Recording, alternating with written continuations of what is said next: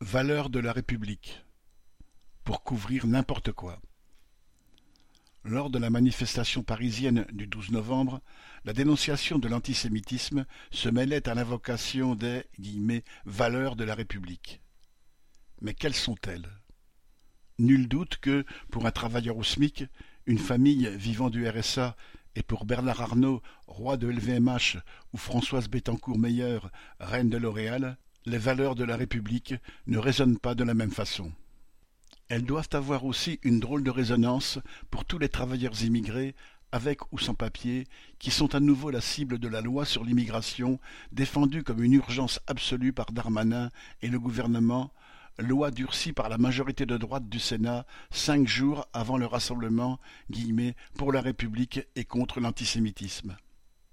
Gérard Larcher, président Les Républicains du Sénat, initiateur, avec elle, Braun-Pivet, la présidente macroniste de l'Assemblée nationale, de la marche du dimanche 12, n'est pas gêné d'encourager ainsi la méfiance et la suspicion contre les étrangers, comme le fait Darmanin en puisant dans le fonds de commerce de Le Pen ou Zemmour.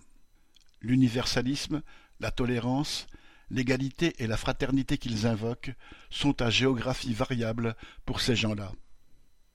En fait, la République bourgeoise n'a jamais été une protection pour les travailleurs, ni même une garantie pour les libertés démocratiques les plus élémentaires. La Troisième République est née sur les cadavres des ouvriers de la Commune de Paris et n'a pas été avare en fusillade contre les manifestations et les grèves ouvrières.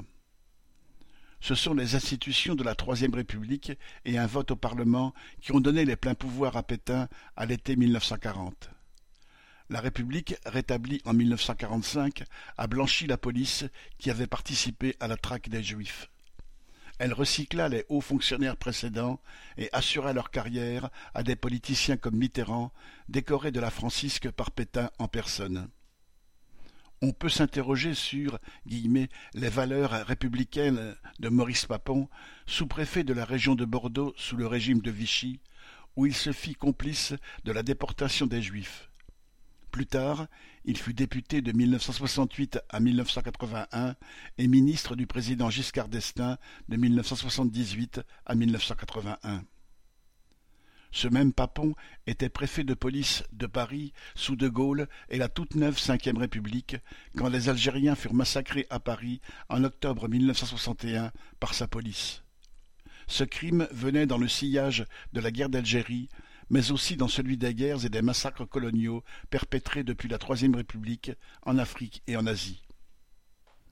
Pour les populations du Sahel, de Libye, d'Afghanistan ou d'Irak et de Syrie, où l'armée est intervenue dans les trente dernières années, les valeurs de la République française continuent à s'incarner par des bombardements, des destructions et des soldats qui se comportent en membres de troupes d'occupation le soutien apporté par la République française sans réserve pendant les premières semaines après le massacre perpétré par le Hamas au gouvernement d'extrême droite israélien dans le bombardement de la population à Gaza reste dans la tradition des guerres coloniales. L'invocation de valeurs humanistes ne peut être perçue que comme pure hypocrisie pour ceux qui sont solidaires des Palestiniens la référence aux prétendues valeurs de la République et l'injonction permanente à se ranger derrière elles visent surtout à faire accepter en silence les sales politiques des gouvernements français. Boris Savin